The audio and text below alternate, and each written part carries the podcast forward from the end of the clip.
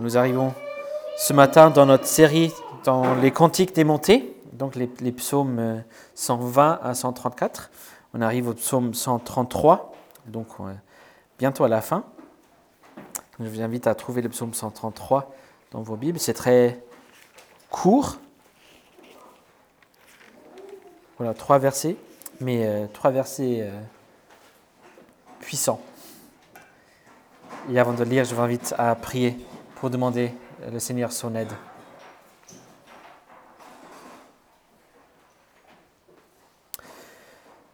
Dieu Tout-Puissant, source de toute sagesse, tu connais nos besoins avant même que nous, ne te demandions, et tu sais notre ignorance en te demandant.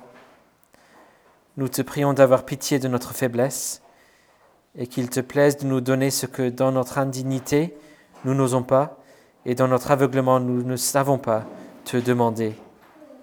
Pour les mérites de Jésus-Christ notre Seigneur, lui qui vit et qui règne avec toi et le Saint-Esprit, un seul Dieu, maintenant, à jamais. Amen. Le psaume 133, alors. Cantique démonté de David. Voici qu'il est bon, qu'il est agréable pour des frères d'habiter unis ensemble. C'est comme l'huile la meilleure qui, répandue sur la tête, descend sur la barbe, sur la barbe d'Aaron, qui descend sur le bord de ses vêtements. C'est comme la rosée de, de l'Hermon, qui descend sur les montagnes de Sion. Car c'est là que l'Éternel donne la bénédiction, la vie pour l'éternité. L'herbe sèche, la fleur se fane, mais la parole de notre Dieu demeure éternellement. Euh, lorsque j'ai fait mes études euh, en Angleterre, oui, j'ai dû passer euh, trois ans en Angleterre, mais voilà, j'ai survécu.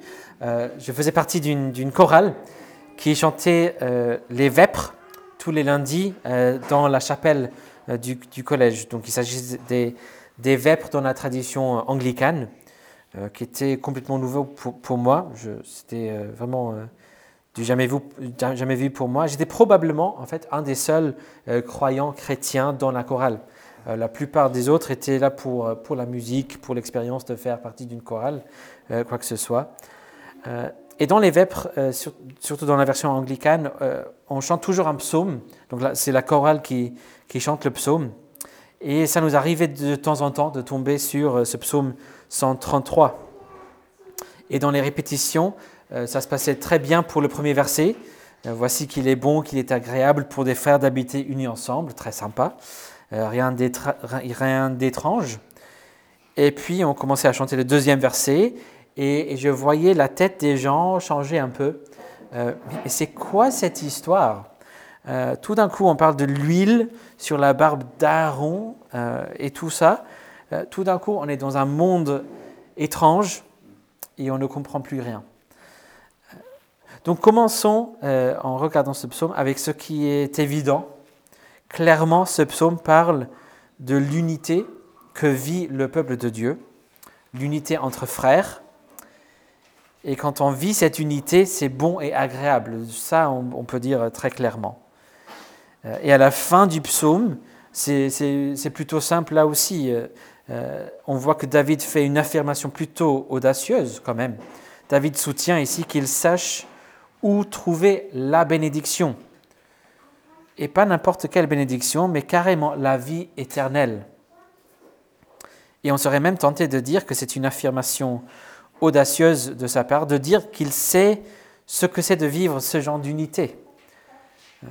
Il me semble qu'il est constaté de plus en plus, surtout ces dix dernières années, surtout les cinq dernières années, que nous vivons dans un monde qui est de plus en plus divisé tu as beau parler de bénédiction David et même parler d'unité, mais pour nous, euh, c'est fini tout ça. Même il y a cinq ans, euh, quand on arrivait à la fin de l'année, on entendait souvent autour de nous, bah, cette année était très difficile et pénible pour euh, X raisons, mais espérons que ça, aille mieux l'année prochaine. Espérons que, que l'univers a une meilleure année pour nous l'année prochaine. Mais même si on savait, même si on savait au, fond de nous que c'était euh, probablement pas le cas, euh, Mais là, après une pandémie, avec des guerres, les divisions qu'on voit qui, s'approfondissent, tout ce qui se passe autour de nous, peut-être je me trompe, mais il me semble qu'on entend ce genre de choses de moins en moins. On voit que tout va mal, mais on entend beaucoup moins l'optimisme. Ben, peut-être ça, ça, va aller mieux l'année prochaine. Même dans le monde, on commence à manquer euh, de l'optimisme. Et pourtant, David a connu des temps encore plus difficiles et pénibles et divisés aussi. Et pourtant, il soutient qu'il sait où se trouve la bénédiction de la vie éternelle. Bon, autant pour les aspects clairs de ce psaume, qu'en est-il du reste? Euh, On sait qu'il parle de l'unité, mais que dit-il à ce sujet? On sait qu'il sait trouver la bénédiction, mais elle, elle est où vraiment? Eh bien, rappelons-nous du contexte. On est dans cette série de ces 15 cantiques démontés. Et là, on, est dans la dernière triade, c'est organisé en, en, cinq groupes de trois. Et là, les pèlerins euh, sont tous montés à Jérusalem. On, les a suivis avec, euh, avec les douze psaumes euh, au début. Et puis là, on, est à la dernière triade. Et donc, ils sont tous montés à Jérusalem. On est enfin arrivé à la fête religieuse au temple. Le peuple de Dieu est arrivé au culte. Et ces trois derniers psaumes parlent de cette expérience d'être enfin arrivé. Pour nous, sous la Nouvelle Alliance, c'est un psaume qui est censé d'écrire ce que nous vivons ensemble en tant que chrétiens et ce que nous vivons le dimanche en particulier. Et là, au psaume 133, on est au centre, au cœur de cette dernière triade euh, de, de l'album. Euh, il décrit donc un aspect central du culte. C'est quelque part un point culminant euh, de cette série. Et pour comprendre ce que dit David ici, et surtout pour le mettre en pratique, il y a trois choses qu'il faut considérer. Trois choses. D'abord, l'unité entre frères a un impact important. L'unité entre frères a un impact important. Au verset 2, nous apprenons que l'unité se voit depuis l'extérieur et, l'impact qu'a l'unité se voit, c'est visible. David remonte dans les temps quelques centaines d'années pour contempler la cérémonie d'ordination d'Aaron, le frère de Moïse, en tant que grand prêtre, le premier grand prêtre d'Israël. Et pendant cette cérémonie, on, devait loindre, donc on devait verser de l'huile parfumée sur sa tête. On peut imaginer la cérémonie avec toute une foule autour pour regarder ce qui se passe, euh, plein de familles qui veulent voir ce qui se passe. Mais avec des grandes foules, euh, c'est pas toujours évident de voir ce qui se passe. Euh, surtout euh, quand, on a des enfants, c'est surtout difficile pour eux.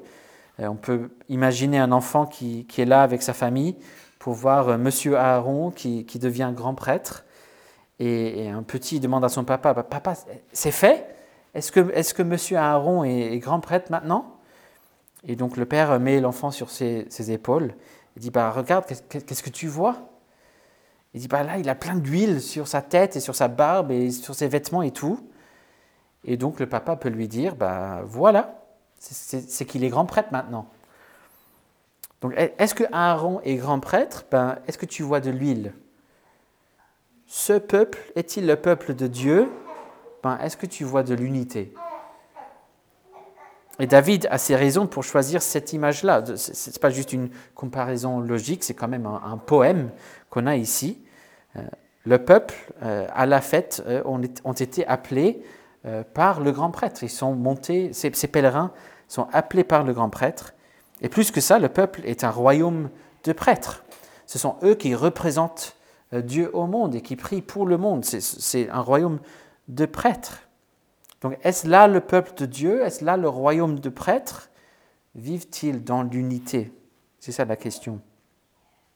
Et puis en plus euh, du fait que, que, cette unité se voit depuis l'extérieur, on voit au verset 3 que l'unité se sent à l'intérieur. Ça se sent à l'intérieur. Ce n'est pas n'importe quel groupe de gens. Euh, après ce voyage dans, dans, les temps, David nous amène pour un voyage dans le pays pour aller vers le nord, euh, vers le mont Hermon. Et cette montagne au nord est, très importante. Elle, est très haute, ce qui fait qu'elle a, a plein de ruisseaux et, et surtout plein de rosées. C'est une montagne très luxuriante rempli de fraîcheur et de vie. Et David utilise cette image pour exprimer le, ressenti de cette unité. Et là aussi, il ne, s'agit pas d'une simple comparaison logique, parce qu'il va encore plus loin. Ce n'est pas simplement que l'unité fait penser à la rosée de l'Hermont, mais plus que ça, c'est comme si la rosée de l'Hermont descendait sur le mont ou sur les montagnes de Sion. Euh, L'Hermont est au nord, euh, Sion est au sud, c'est là où se trouve Jérusalem. Donc la bénédiction de l'unité euh, se vit lorsqu'elle est, partagée. Ce n'est pas juste l'Hermont qui vit ces bénédictions, mais, mais Sion partage cette bénédiction de façon surnaturelle. C'est tout le monde qui vit les bienfaits, qui vit la bénédiction de Dieu ensemble. Tout comme l'Église doit être un lieu où l'on peut pleurer ensemble, c'est aussi un lieu où on est appelé à, se réjouir ensemble. Et bien sûr, à la fin du psaume, cet impact important euh, se voit surtout en termes de cette bénédiction divine. Euh, mais en lisant ce psaume, nous pourrions poser la question, quand, David dit, euh, car c'est là que l'Éternel donne la bénédiction, quand il dit cela, Veut-il dire que la bénédiction se trouve dans l'unité entre frères? Ou veut-il dire que la bénédiction se trouve à Sion? Le texte pourrait être lu dans les deux sens. Est-ce dans l'unité ou est-ce surtout à Sion? Et il me semble que la réponse que donnerait David, c'est oui. Euh, c'est les deux. Euh, parce que pour lui, finalement, c'est la même chose. C'est à Sion que le peuple vivait cette unité. Si on voulait vivre cette unité en tant que frères, il fallait aller à Sion. Et pour nous, sous la nouvelle alliance, nous nous réunissons par la foi au temple, à, la nouvelle Jérusalem, au mont Sion céleste par la foi. Nous nous rassemblons en tant qu'Église. Euh, donc, euh, cette unité se trouve euh, entre frères et à l'Église, mais ça veut dire la même chose. Le père d'Église Augustin, comme plusieurs d'autres aussi, a dit Celui qui n'a pas l'Église comme mère n'a pas Dieu comme son Père. Ou notre confession de foi de, Westminster affirme qu'en dehors de l'Église, il n'est pas de possibilité ordinaire de salut. Euh, il y a quand même peut-être des possibilités, mais, rien de promis, rien d'ordinaire. La bénédiction se, trouve quand on, quand on le vit ensemble. Cette bénédiction doit se vivre ensemble. Et cette bénédiction vient de Dieu.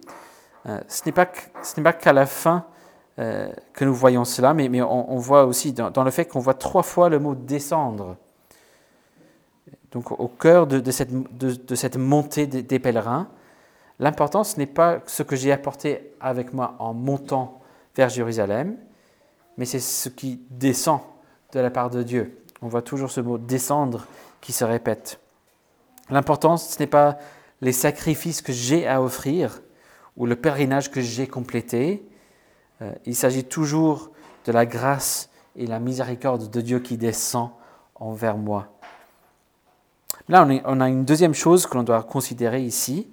Donc la deuxième chose à considérer par rapport à ce psaume, l'unité entre frères constitue un sujet plutôt gênant pour une prédication. C'est un sujet gênant pour une prédication parce que là, on, peut sentir une certaine honte quand on considère ce thème. D'abord, on voit que que ça gêne au point de, notre, point de vue de notre histoire. Nous sommes quand même des, protestants, et si l'origine du, terme est plutôt protestare, donc euh, on, est, on est ceux qui professent positivement notre confession, on doit reconnaître que, ce qu'ont fait certains protestants euh, dans, notre, dans, notre, histoire, c'est plutôt de protester, d'être de, contre euh, et, d'agir pas forcément avec sagesse. Mais comme Jean Calvin et d'autres réformateurs ont souligné, là où il y a des erreurs graves, même de l'hérésie, dans l'Église, on n'a pas d'autre choix que de se séparer, malheureusement. Parce qu'en réalité, ce sont eux qui nous ont quittés en se détournant de la vérité. Et c'est clair que les réformateurs n'ont pas du tout voulu mener une séparation. Leur désir était de réformer l'Église selon la parole de Dieu. Mais c'est vrai que l'Église connaît aussi des divisions, des ruptures euh, qui sont effectivement imprudentes, pas du tout nécessaires. j'ai vécu ça dans, dans, une église où j'ai passé plusieurs années et c'est extrêmement pénible de voir des, ruptures comme ça. On doit reconnaître qu'il y a de la division dans notre histoire. Mais on trouve cette division dans, notre cœur aussi. La division dans nos cœurs, il y a une histoire que j'ai entendue plusieurs fois, euh, puisque je l'ai entendue euh, surtout chez moi au Pays de Galles, euh, c'est l'histoire d'un Gallois, mais je l'ai entendu appliquer à plusieurs, groupes aussi, chrétiens et autres. mais bon, c'est l'histoire d'un Gallois abandonné tout seul sur une île déserte. Et après quelques temps, un bateau arrive, il y a une équipe venue pour le sauver. Il découvre ce monsieur, pendant son séjour sur cette île déserte, a construit trois cabanes. Et on lui demande de, quoi il s'agit.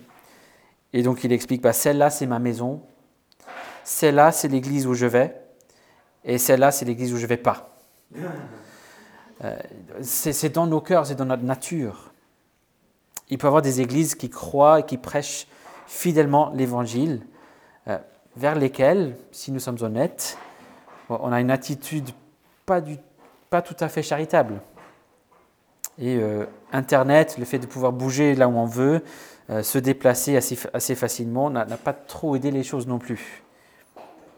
Et on voit ce genre de, choses non seulement dans notre histoire, et non seulement dans nos cœurs, mais aussi, euh, et on voit non seulement entre églises, mais aussi au sein des églises. on aime bien l'idée de l'unité. Et peut-être si je vous parlais d'un chrétien qui vit à l'autre côté de la planète, euh, qui ne parle aucune langue en commun avec vous, euh, qui n'a que l'évangile en commun avec vous et quasiment rien d'autre, euh, on, se on se réjouirait peut-être, mais après si je vous parlais d'un autre chrétien dans la même église ou la même ville, qui est quand même assez différent de, vous, peut-être plus pauvre que vous ou plus riche, peut-être moins sociable ou plus extraverti que vous, peut-être quelqu'un dont les notes étaient meilleures que les vôtres ou pires que les vôtres, euh, quelqu'un qui vote différemment que vous aux élections, euh, quelqu'un qui lutte avec des péchés différents que vous. Euh, là, on se rend compte qu'on est quand même bien capable de tenir des frères et sœurs en Christ à distance. Et ce n'est pas toujours facile d'aimer tous nos frères et sœurs en Christ. Et on peut se sentir gêné surtout quand on se souvient de la prière du Seigneur Jésus la nuit avant sa crucifixion dans Jean 17, 21.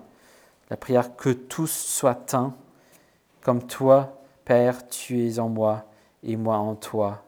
Que aussi soit un en nous, afin que le monde croit que tu m'as envoyé. Voici ce que dit un commentateur sur ce, psaume euh, à, sujet de ce sujet. La, prière la plus spectaculairement non exaucée de l'histoire du monde est celle de Jésus dans Jean 17, 20 à 23. Les frères et sœurs chrétiens vivent dans une disharmonie stupéfiante. Cela dévaste leur témoignage, car cela leur enlève leur bonté et leur beauté. Cela leur enlève leur joie et leur, et, euh, et leur fait perdre leur bénédiction. Le psaume nous invite à considérer la beauté de l'unité familiale et à méditer les images qu'il propose à cet égard pour voir si elles nous inspirent à vivre dans l'unité. Les précisions de Calvin, que j'ai mentionné tout à l'heure, montrent à quel point la conviction du psaume est scandaleuse et à quel point la prière est sans réponse. Fin de citation. Et on n'a pas trop cherché pour comprendre de quoi il parle. Alors sommes-nous une cause perdue Faut-il juste attendre la nouvelle création pour trouver l'unité Et on attend euh, hausser les épaules euh, d'un air un peu gêné. C'est là où il faut regarder la troisième chose qu'on doit considérer ici. Donc troisièmement, euh, l'unité entre frères, même maintenant, n'est pas qu'un vœu pieux. L'unité entre frères, même maintenant, n'est pas qu'un vœu pieux. Et trois raisons pour cela. D'abord, c'était une réalité pour David.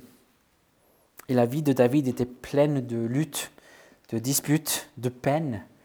Euh, si vous connaissez l'histoire de David et Goliath, vous vous souvenez peut-être combien ses, propres frères le méprisaient et ne prenaient pas au sérieux. Sa vie de famille, d'abord avec ses frères et plus tard avec ses fils, était, était plutôt malheureux. Et entre ça et sa vie politique, on voit clairement du désordre, la tristesse. Et pourtant, ce même roi David, par le Saint-Esprit, a écrit ce, psaume-ci. Il a reconnu qu'en regardant tout son peuple à Jérusalem, un peuple qui avait des avis différents même euh, sur son règne à lui, euh, il reconnaissait qu'il s'y passait quelque chose de plus grand, plus important que tout cela. Le Seigneur est en train de faire quelque chose, il est en train de rassembler son peuple pour le festin. Il voyait une vraie unité entre ses frères et sœurs lorsqu'ils se réunissaient à Sion. Et là, il a goûté la vraie beauté, cette riche euh, bonté, cette douceur agréable. Mais c'était aussi, euh, deuxièmement, une raison, euh, une réalité pour Jésus. David a écrit ce psaume pour que plusieurs générations le chantent. Et surtout pour que son descendant Jésus puisse le chanter avec nous. Dieu le Fils est devenu notre frère parmi cette nation de prêtres pour aller participer à ces pèlerinages, comme il l'a fait plusieurs fois, et c'est fait, tout en faisant face à, de l'opposition dans toute sa vie.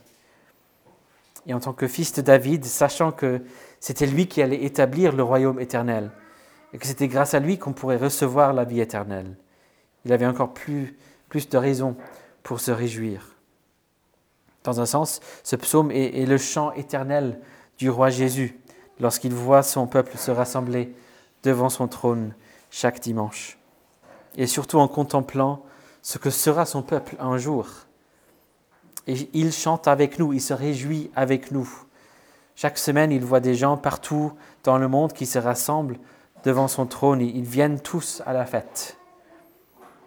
C'est pourquoi l'apôtre Paul, quand il parle du, repas du Seigneur dans, dans 1 Corinthiens 11, euh, le principe essentiel pour lui, c'est l'unité.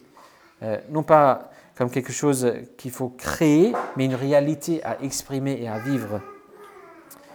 Et si nous voyons que c'était une réalité pour David et aussi pour Christ, nous pouvons voir aussi que c'est aussi une réalité pour nous en Christ. C'est véritablement une réalité pour nous en Christ.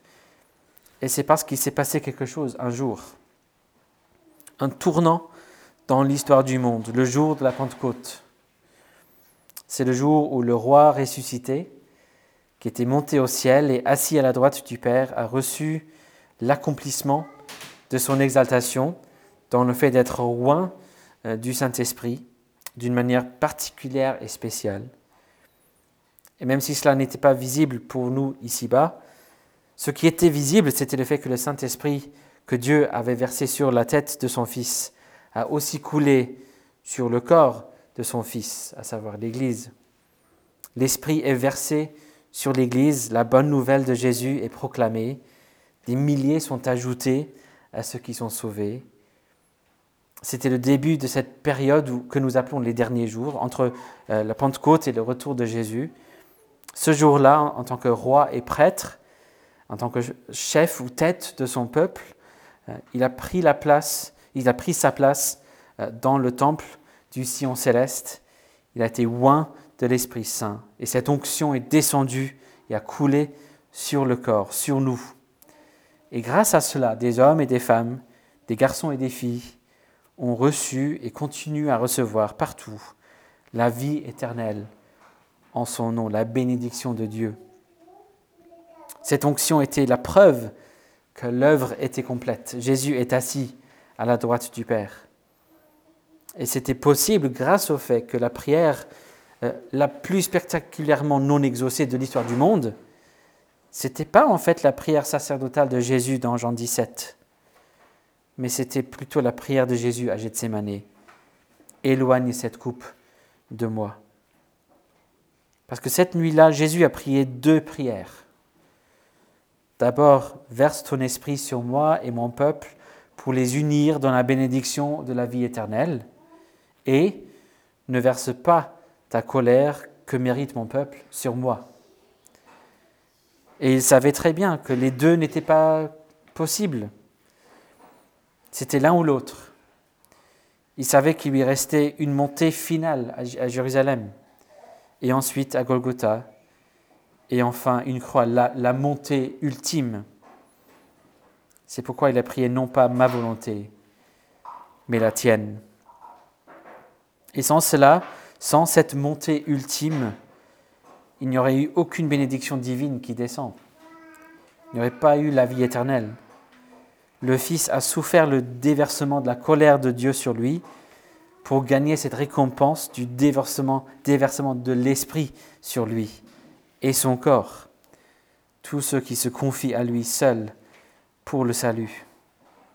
C'est pour cela qu'il nous appelle à venir fêter, célébrer tous les dimanches. Grâce à Jésus, donc, nous recevons une vraie bénédiction que nous vivons, que nous expérimentons, que nous pouvons, euh, nous pouvons nous réjouir de notre connaissance de Christ et le proclamer ensemble. Nous pouvons faire partie de cette Église, une sainte, catholique, apostolique, et cela avec des gens très différents de nous-mêmes, en plein de sens différents. Même si c'est vrai que, nous ne vivons pas une unité formelle, institutionnelle, euh, donc critique que nous entendons souvent de la part de l'Église romaine. Euh, et on doit avouer que ce serait, ce serait vraiment sympa de pouvoir vivre une unité institutionnelle formelle. Mais, lorsque nous regardons les, priorités des apôtres, euh, ce n'était pas de maintenir une unité formelle et institutionnelle à, tout prix. si possible, oui, mais pas à tout prix. Et surtout, ce n'est pas en imposant un critère extérieur, comme par exemple comme le fait d'être en communion avec l'évêque de Rome ou pas, euh, que l'on cherche l'unité, mais en liant l'Église depuis le centre autour de Jésus-Christ seul. On n'est pas appelé à être fidèle à une personne en particulier si ce n'est Christ. On n'est pas appelé à la fidélité aux apôtres en tant que fondement de l'Église euh, on, est appelé à, cette fidélité, mais c'est surtout en étant fidèle à leur enseignement et non pas à des personnes qui auraient pris leur position. On voit clairement dans le Nouveau Testament que la priorité de Jésus et des apôtres n'était jamais le poste qu'occupe une personne, mais ce qu'il enseigne. Surtout, est-ce qu'il m'amène à tout miser sur Jésus-Christ seul? C'est ça ce qui est important. Si donc nous voulons poursuivre cette unité, poursuivons surtout notre connaissance du Seigneur Jésus, notre communion avec lui, notre communion tous ensemble avec lui. Aidons-nous les uns les autres à mieux, à mieux le connaître. Vivons cette unité ensemble, poursuivons l'amour. On a vu ça dans notre lecture dans, dans Romains tout, à l'heure, n'est-ce pas? Et faisons tout ce que l'on peut pour assurer si la communion a été brisée, c'est uniquement parce que l'autre personne ou l'autre Église a abandonné la vérité. Trouvons toute notre joie en Christ lorsque nous venons ensemble. N'oubliez pas euh, que c'est lui qui nous réunit. Nous venons tous ensemble grâce à Jésus. Et affichons Jésus-Christ au monde par notre unité dans ce sens. Et nous le faisons surtout par, notre amour les uns pour les autres, bien sûr. C'est ainsi que le monde verra que nous sommes ses disciples. Dans un monde si divisé, on a une occasion incroyable de proposer autre chose au monde. On peut leur montrer la gloire de Jésus. On peut dire, euh, rendez-vous compte à quel point c'est une bonne chose, une bénédiction de vivre sous le règne de, ce roi Jésus. C'est doux, c'est agréable. C'est ici qu'il nous donne la vie éternelle. Et vivons cette unité tout en sachant que la bénédiction, en toute sa plénitude, la vie éternelle dans son sens plein, viendra un jour. Et nous vivons dans une unité entièrement parfaite, les uns avec les autres, et nous avec Jésus-Christ. Prions. Notre Père, nous te remercions pour le privilège d'appartenir à Jésus-Christ et à son corps, l'Église. Donne-nous d'être de plus en plus unis. Donne-nous de chercher et trouver des occasions pour briser euh, les, liens, pour, euh, guérir les liens brisés. Donne-nous d'exprimer un amour pour nos frères et sœurs en Christ et, surtout les uns pour les autres. Donne-nous de vivre cette unité agréable et bon et doux en tant qu'Église. Et nous prions que ça nous, nous donne de, de briller de Jésus, de, de, de l'afficher au monde et que ça puisse vraiment attirer un peuple nombreux à toi pour ta gloire. Au nom de Jésus. Amen.